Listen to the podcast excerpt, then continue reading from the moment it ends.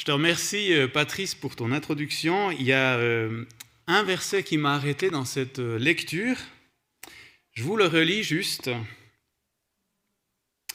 Il est marqué au verset 12, Heureuse la nation qui a le Seigneur comme Dieu, heureux le peuple qui l'a choisi comme son bien personnel. Et ça me permet de faire la transition avec euh, le passage que j'avais à cœur de vous parler ce matin. Est-ce que vous saviez que dans le pays dans lequel vous vivez, vous connaissez notre bonne vieille thune, 100 sous? Est-ce que vous saviez que cette année, cette pièce fêtait son centenaire? Non.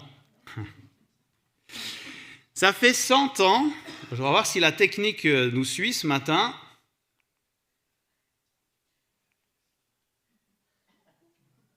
Ce n'est pas encore le cas.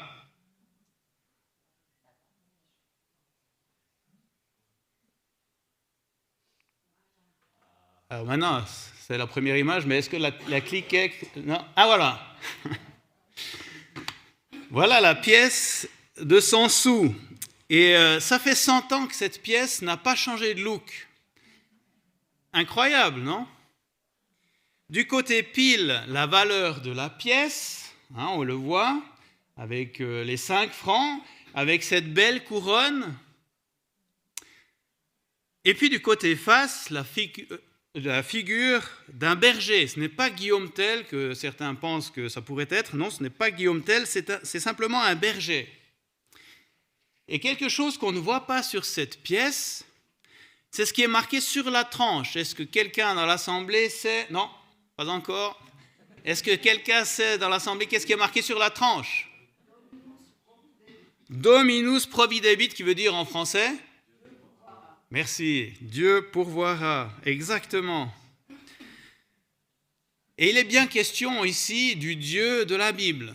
Il suffit de consulter un tout petit peu l'historique de notre pays pour se rendre compte que c'est bien du Dieu de la Bible qu'il s'agit et ce n'est pas n'importe quel autre Dieu. Alors je relis le verset qui a été lu en introduction. Heureuse la nation qui a le Seigneur comme Dieu, heureux le peuple qu'il a choisi comme son bien personnel. Et je me disais, en entendant Patrice, qu'est-ce qu'ils étaient bien inspirés, nos ancêtres? Vous ne trouvez pas?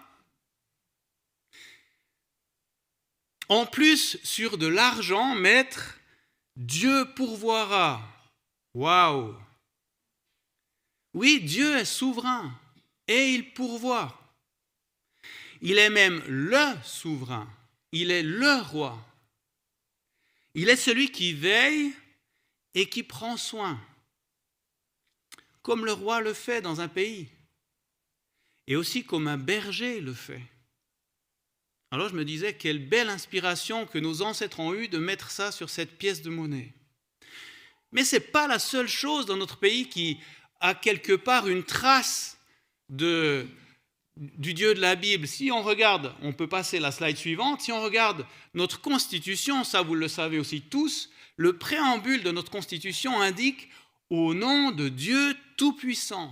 Eh ben, je ne connais pas beaucoup de pays qui ont ça comme première ligne dans leur constitution de leur loi.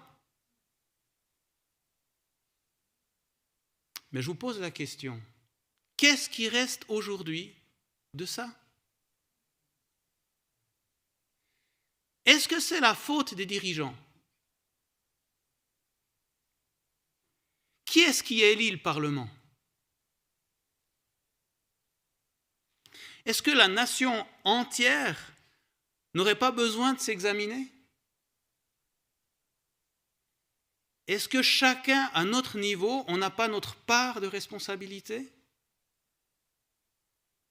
Je ne veux pas faire de la politique ce matin, ce n'est pas du tout mon propos.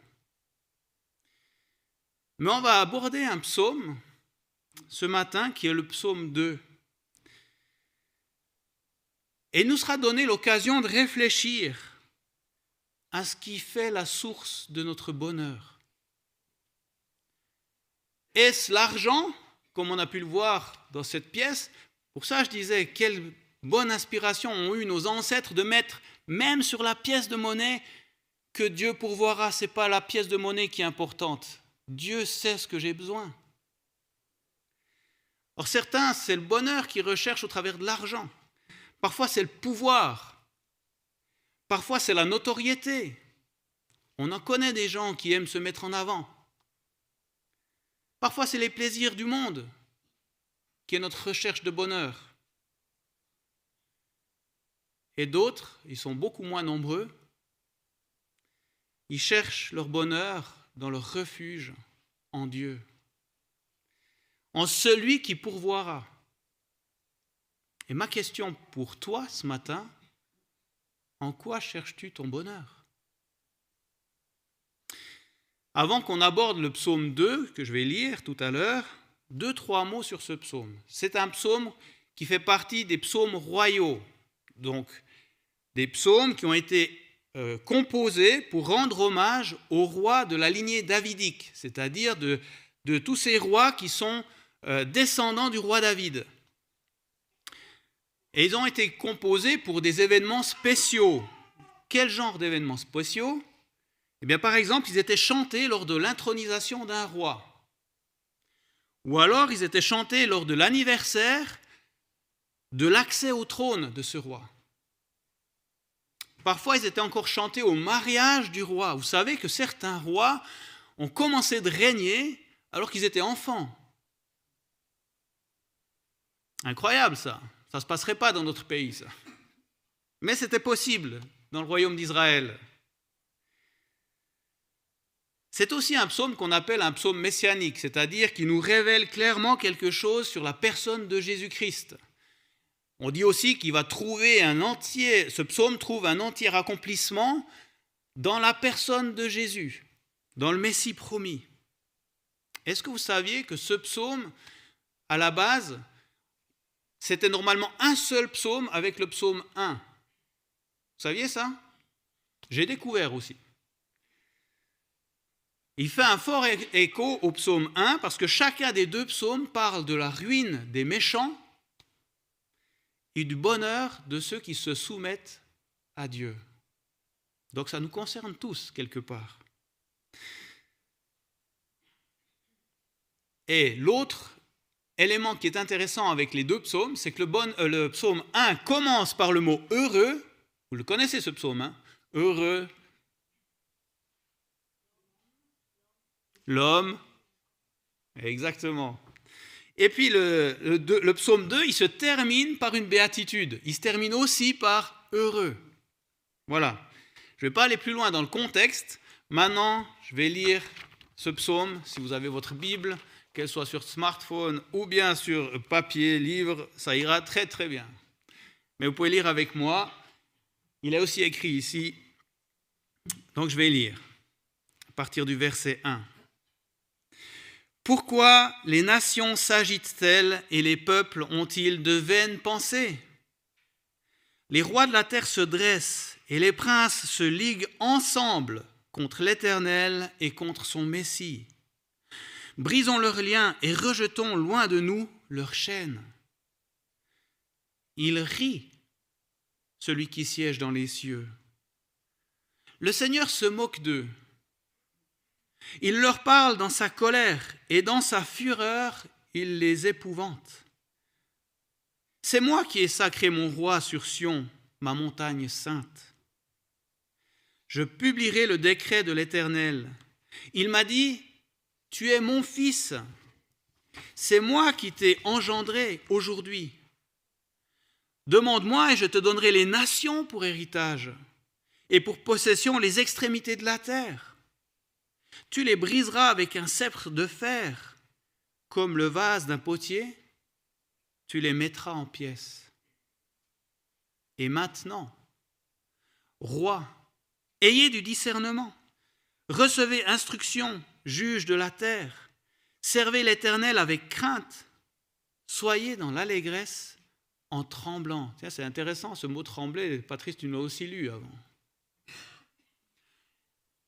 Embrassez le Fils de peur qu'il ne se mette en colère et que vous ne périssiez dans votre voie, car sa colère est prompt à s'enflammer. Heureux tous ceux qui se réfugient en lui. Jusqu'ici, vous êtes sûr au moins que ce qui a été dit ne fait pas, dans le texte, en tout cas, ne fait pas d'erreur. Maintenant, ce que je vais dire, il peut y avoir des erreurs, mais pas le texte biblique.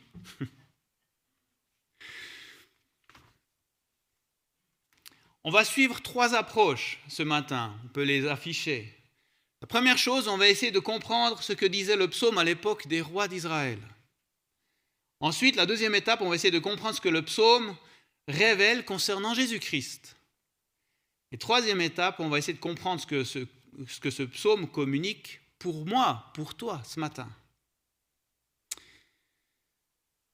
Alors pour comprendre le premier point, on peut passer à la slide suivante, je vous ai mis tout le texte du psaume à l'écran, ça vous aidera à suivre peut-être. Dans un, dans un, certain sens, ce psaume est élu comme une sorte de mise en garde pour les rois qui allaient entrer euh, dans leur euh, pouvoir. Et cette mise en garde, elle disait quoi?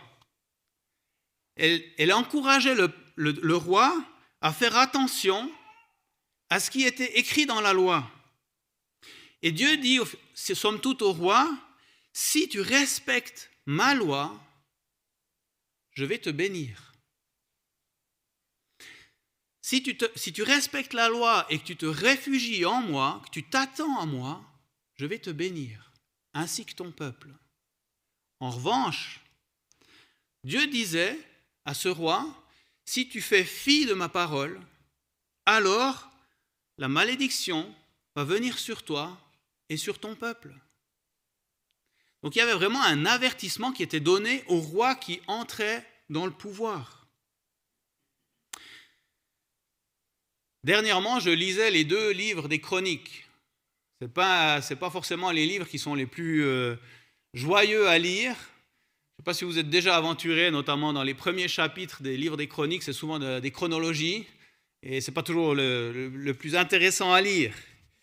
Mais quand on suit euh, ce qui est marqué dans ces, dans ces chapitres des deux livres des chroniques, on se rend compte qu'il y a de nombreux rois qui sont mentionnés dans ces livres. Et ce qui m'a frappé en lisant ces livres, c'est que beaucoup ont bien commencé. De nombreux rois ont bien commencé, notamment dans le royaume de Juda. Mais ils ont très mal terminé leur règne.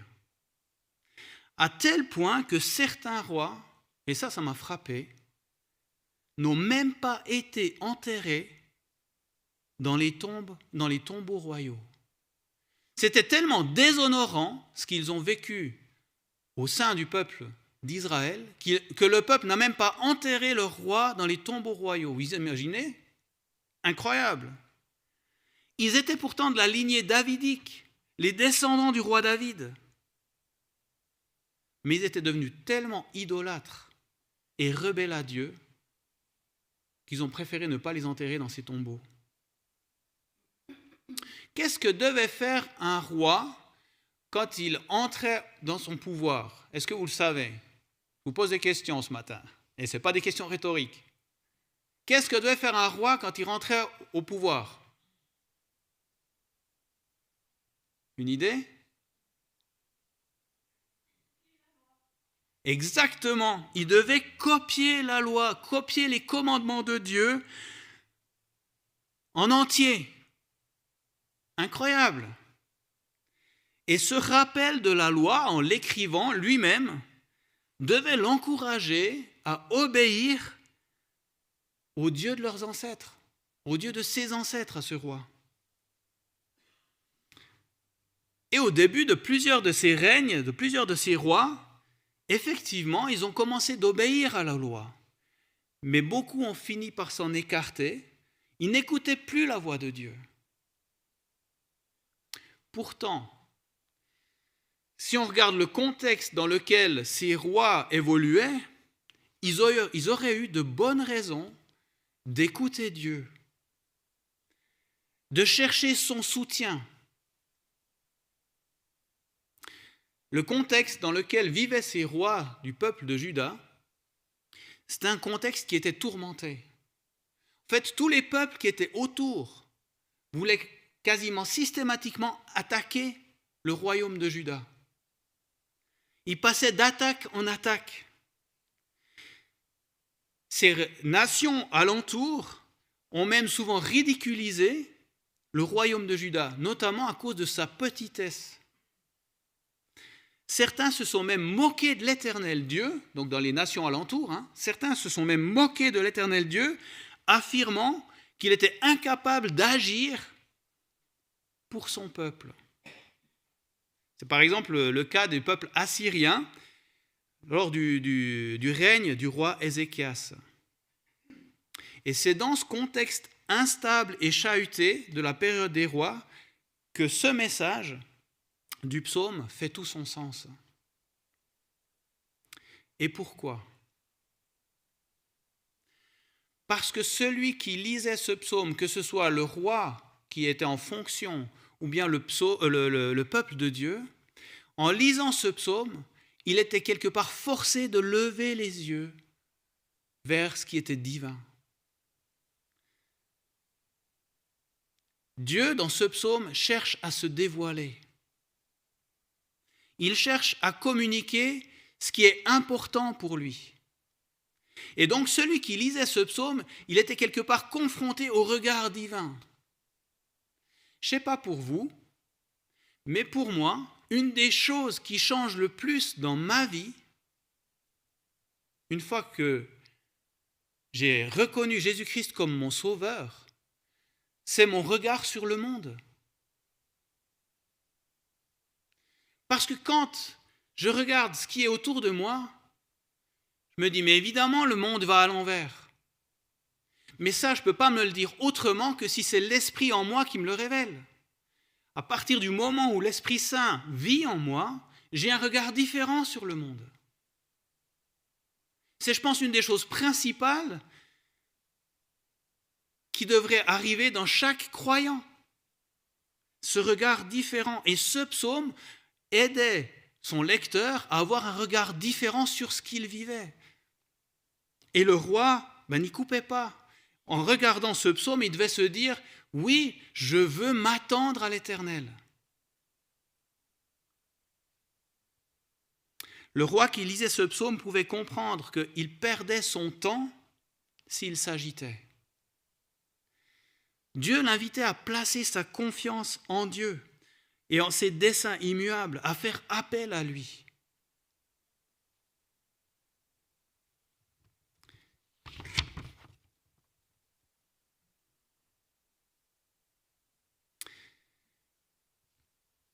Que je trouve aussi beau dans ce psaume, c'est que le, roi qui lisait ce psaume, il pouvait s'approprier les paroles de ce psaume. Pourquoi?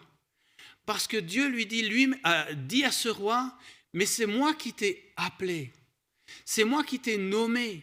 Tu es ce roi sur Sion, tu es ce roi.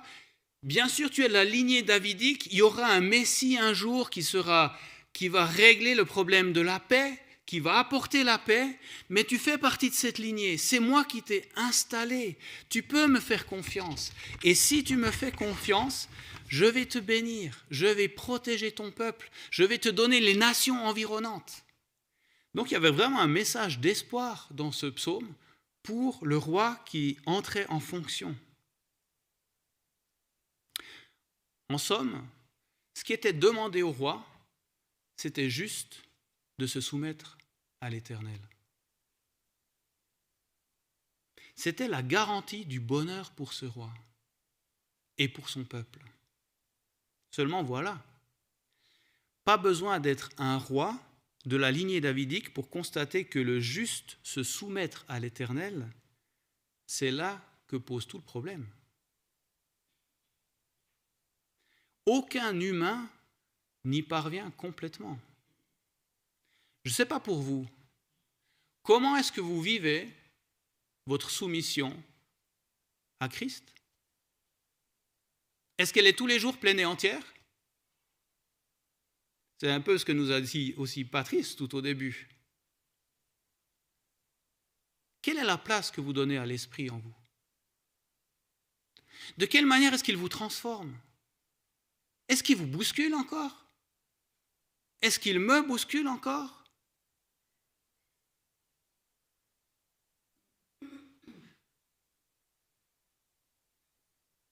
Cette soumission à l'Éternel, c'était justement ce qui péchait pour ces rois. Mais en somme, personne n'est capable de pouvoir se soumettre entièrement. Parce qu'il y a toujours ce combat en nous, ce combat contre notre vieille nature. Et c'est pour ça que ce, psaume est ce qu'on appelle messianique, il nous révèle quelque chose de différent sur Christ, qui est lui, celui qu'on doit attendre. Je reviens à la pièce de monnaie que je vous ai montrée tout au début. Vous êtes d'accord? Sur cette pièce de monnaie, il y a deux faces. Sur une face, on y voit un personnage et sur l'autre, on y voit euh, une valeur. Eh bien, pour Jésus-Christ, c'est un petit peu la même chose. Il y a deux faces comme deux natures différentes. Et Jésus allait être cette personne qui avait ces deux natures différentes, à la fois humain et à la fois divin. Et c'est ce qui fait qu'il allait, qu'il allait pouvoir être ce Messie qui allait pouvoir changer les choses. Il était à la fois le roi et le serviteur. Il était loin par excellence, le roi par excellence. Et j'en viens donc maintenant au deuxième point, on peut afficher euh, la slide suivante, comprendre ce que révèle le psaume concernant Jésus-Christ. Je vous pose la question. Si vous essayez de vous mettre à la place des gens qui vivaient du temps euh, d'Israël à ce moment-là, qu'est-ce que les gens pouvaient comprendre sur Christ à cette époque-là? Si on relit le texte, on peut rafficher la slide suivante. Si on relit ce texte, qu'est-ce que les gens pouvaient comprendre sur ce Messie promis?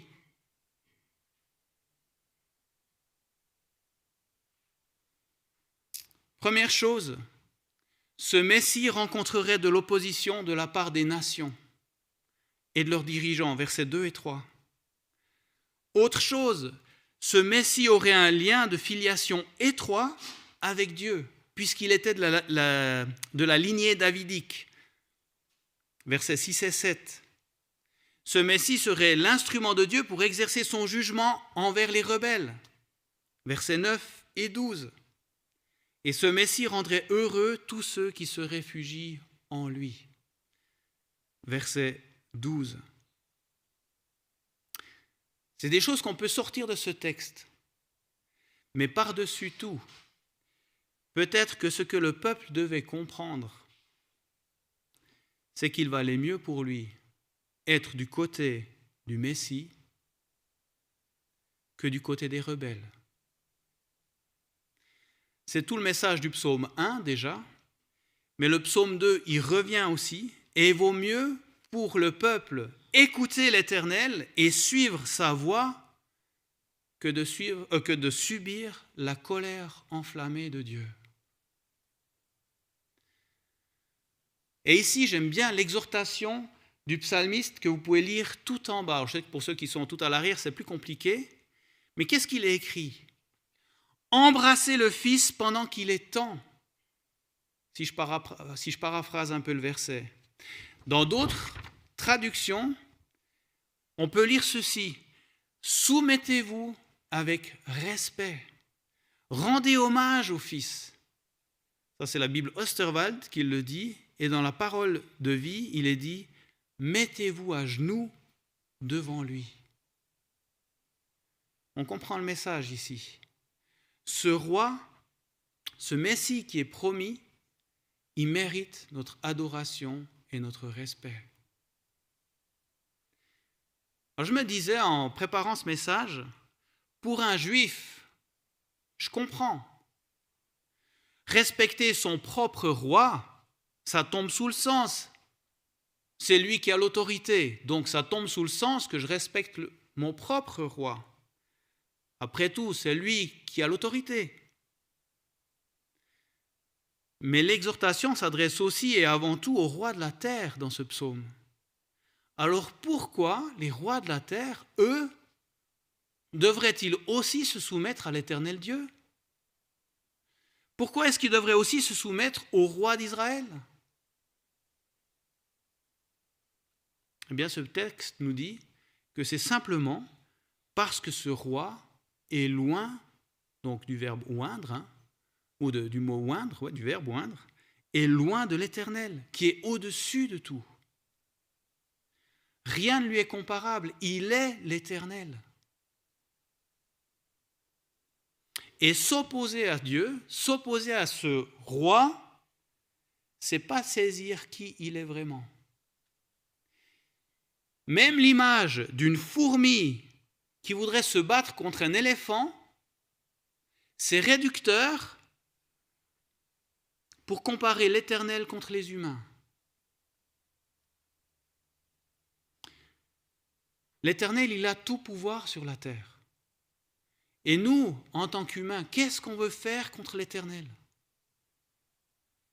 Si on veut se battre contre lui, mais c'est une évidence qu'on n'y parviendra jamais. C'est pour ça qu'il est marqué dans ce, dans ce texte, il rit. Les nations, un rien les agite. Par exemple, une parole de travers d'un président. Aujourd'hui, c'est arrivé, il y a quelques mois en arrière. Tout d'un coup, euh, plein de gens se sont agités. Une annonce de, pénurie d'électricité. Tout d'un coup, la nation entière s'agite. Oh, qu'est-ce qu'on va faire? Ou bien une menace de renvoi d'ambassadeurs juste avant le déclenchement de la guerre en Ukraine. Tout d'un coup, les nations, et là c'est vraiment toutes les nations s'agitent. Un virus qui traîne un peu partout, et hop, toutes les nations s'agitent. Mais c'est normal. Vu d'un regard humain, on a de quoi s'agiter. Et c'est bien pour ça que ce psaume, il est là, pour nous amener à lever les yeux vers le regard divin.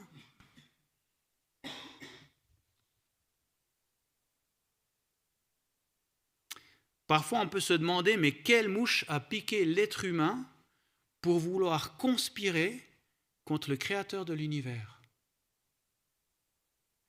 On comprend que ça puisse faire rire l'Éternel, vous ne trouvez pas? Et même, moi je pense que ça le rend triste en fait. Pire, le texte nous dit, ça le met en colère. Mais c'est une colère par amour. D'où sa mise en garde et son avertissement. Si Dieu n'aimait pas les nations, il se réjouirait juste de leur perte, de leur mort éternelle. Il n'aurait rien à faire des humains si vraiment Dieu ne nous aimait pas. Mais le Créateur, notre Créateur, il n'est pas comme ça. Il appelle les humains et les rois de la terre au discernement. Il les invite à recevoir son instruction.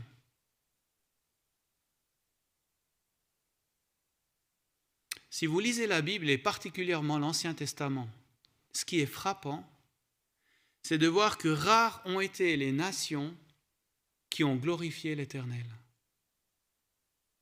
Mais pire encore, même les Israélites se sont détournés de l'Éternel. Pourtant, c'est eux qui étaient les bénéficiaires prioritaires de ces messages. Mais eux aussi se sont détournés. En fait, hier comme aujourd'hui, c'est pareil. Il suffit de regarder autour de soi. Combien de nations se détournent de l'Éternel? Même Israël se ligue encore contre l'Éternel, pour le moment. On peut afficher ici, j'ai trouvé, j'ai lu un commentaire, je trouvais cette citation intéressante. Faites bien attention, suivez bien la, lecture. Le monde voudrait faire taire les murmures de la conscience et les rappels des commandements divins. On voudrait qu'ils ne soient pas perçus et les éloigner le plus loin possible. Les ennemis ne peuvent montrer aucune disposition en faveur d'un gouvernement de justice et de sainteté qui, s'il était admis par tous, apporterait littéralement le ciel ici-bas. Et c'est pour ça qu'ils ne peuvent espérer qu'en la chute d'un royaume opposé aussi puissant. C'est pour ça que les nations veulent tout faire pour que l'évangile soit détruit. Parce que sinon, ben, ils savent ce qu'ils risquent. Les vains complots des nations seront-ils suffisants pour inquiéter l'Éternel? Bien sûr que non. Vous connaissez la réponse. Et j'en arrive au point 3. On peut mettre la slide suivante. Comprendre ce que communique le psaume pour moi ce matin. Quand je préparais ce message, je me suis rendu compte qu'il y avait un mot qui ne ressortait pas dans la version française. Ou très peu. Dans certaines versions, oui, mais dans d'autres, pas. Et ce mot, c'est puis ou alors qui est écrit au verset 5.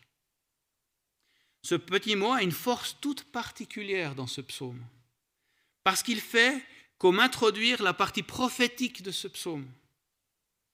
On pourrait dire que ce puits annonce la fin de l'époque où, d'une certaine manière, l'homme était libre. Ce puits prédit l'accomplissement du triomphe final de Dieu qui est si certain qu'il n'hésite pas à concéder des siècles aux nations rebelles pour que leurs plans mûrissent et que toutes les objections à sa loi soient exprimées. Il y a dans les derniers versets une démonstration de l'amour infini de Dieu.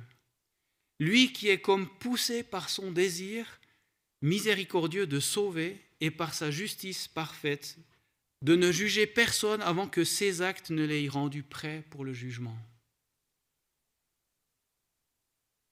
Alors quand les temps seront accomplis, il interviendra avec colère et fureur.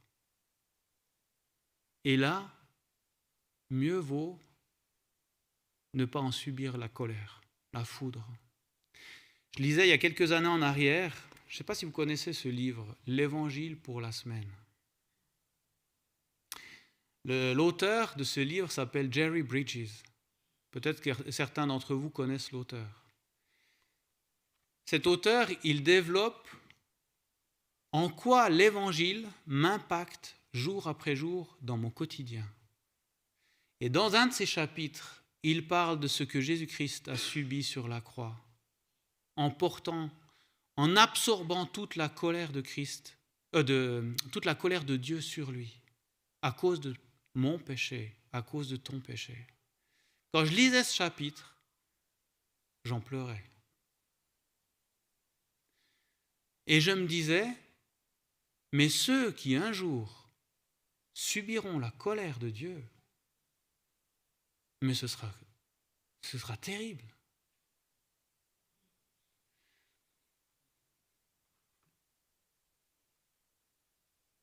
Et dans ce psaume, il y a cet avertissement. Un jour viendra où Dieu déchaînera sa colère. Pour le moment, il aimerait inviter tous, ceux et celles qui veulent respecter l'Éternel et la loi divine à embrasser ce message du salut, à embrasser le Fils. Tous ceux qui ont choisi de se soumettre à lui, de se soumettre à sa loi.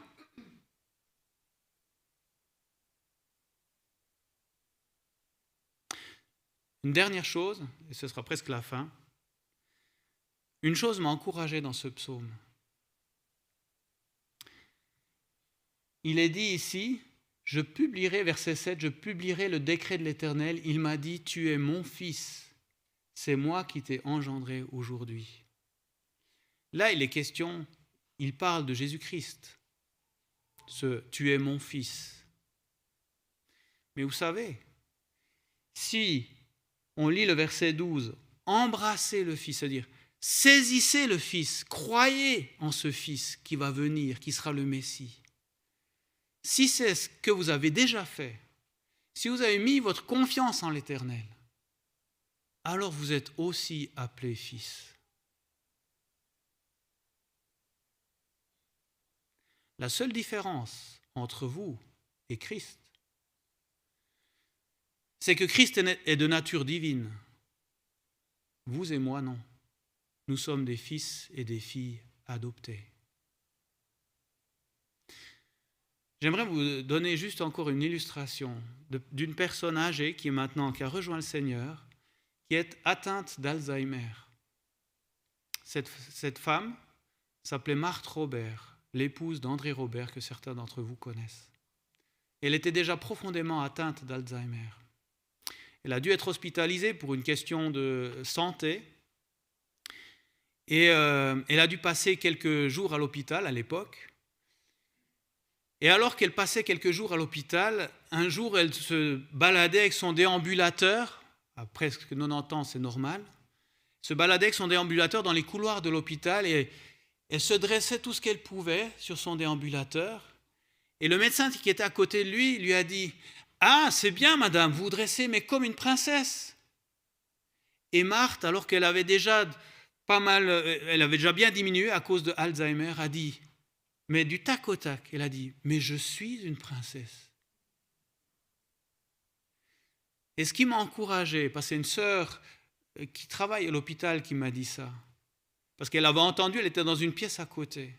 Elle m'a dit, mais c'est incroyable que même la maladie d'Alzheimer n'a pas ôté son identité. Comment vis-tu ton identité d'enfant de Dieu? Est-ce que tu te considères comme fils et fille adoptés de Christ? Et comment ça se voit dans ton quotidien? Moi, j'ai été profondément ému et touché par ma sœur qui maintenant a rejoint le Seigneur, mais qui du fond de sa maladie a honoré son Père.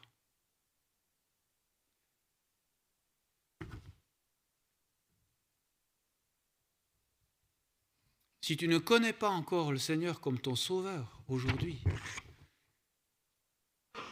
je t'encourage à ne pas attendre de subir la colère de Dieu.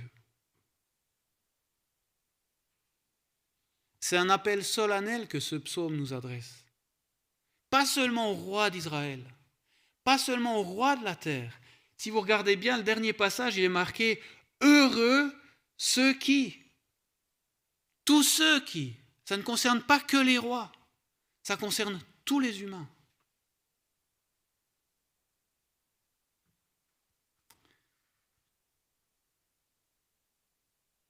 Peut-être que tu es déjà au Seigneur. Et si c'est ton cas, merci Seigneur. Mais j'aimerais aussi t'encourager, toi qui es au Seigneur, à franchir un pas de plus ce matin. Je vous ai dit tout au début qu'on était dans l'année du centenaire de la pièce de 5 francs. Sur cette pièce est marqué Dieu pourvoira. Elle témoigne du patrimoine qu'a notre pays par rapport à son ancrage biblique. Si tu es enfant de Dieu et que ce que tu vis autour de toi, dans le contexte dans lequel on est aujourd'hui, avec ce contexte de guerre, si dans ce contexte tu as envie de proclamer à ceux qui t'entourent, tes témoins, euh, tes, tes collègues de travail, tes frères et sœurs dans la famille, tes proches, qu'il vaut la peine de mettre sa confiance en l'Éternel, eh bien ici j'ai une petite carte qui a été établie par Philippe de Kourou. Peut-être certains d'entre vous connaissent. Il a fait cette petite carte justement à l'occasion du centenaire. Donc c'est une petite carte qu'on peut utiliser que cette année. Mais il met sur cette petite carte Dominus providebit, depuis 1922, la tranche de nos pièces de 5 francs est ornée de l'inscription Dominus providebit, qui signifie Dieu pourvoira. Face aux diverses crises et aux profonds bouleversements qui secouent notre monde, et il a fait cette carte avant que la guerre en Ukraine n'éclate. Souvenons-nous que l'amour et la provision de notre Créateur et Père demeurent immuables pour celui qui place en lui sa confiance. Et derrière, c'est marqué plus qu'une simple pièce de monnaie. Depuis tout juste un siècle, la thune témoigne des valeurs chrétiennes sur lesquelles notre pays a été fondé au nom de Dieu Tout-Puissant. Dominus Providebit atteste de la fidélité d'un Dieu qui aime et qui pourvoit. Ensuite, il parle de l'image du berger et de la croix et du bouclier qui est sur la face de, de la pièce là. Et je me disais avec cette carte, et si on était un peu plus proactif dans notre manière de communiquer l'Évangile? Peut-être qu'il y a des personnes à qui vous pensez déjà depuis un moment de les inviter pour le culte le dimanche matin. Peut-être qu'il y a des personnes à qui vous aimeriez écrire parce que, ça, parce que vous avez envie qu'elles connaissent Jésus-Christ. Pourquoi pas glisser une petite carte comme celle-là? J'en ai quelques-unes à disposition si vous en voulez. Cette petite carte n'est pas pour vous, elle est pour la personne à qui vous aimeriez partager la foi. C'est un challenge que je vous lance ce matin. Mais si vous êtes fier, dans le bon sens du terme, d'appartenir à votre Seigneur, d'être un fils adopté, pourquoi ne pas franchir un cap de plus? Je vais encore prier.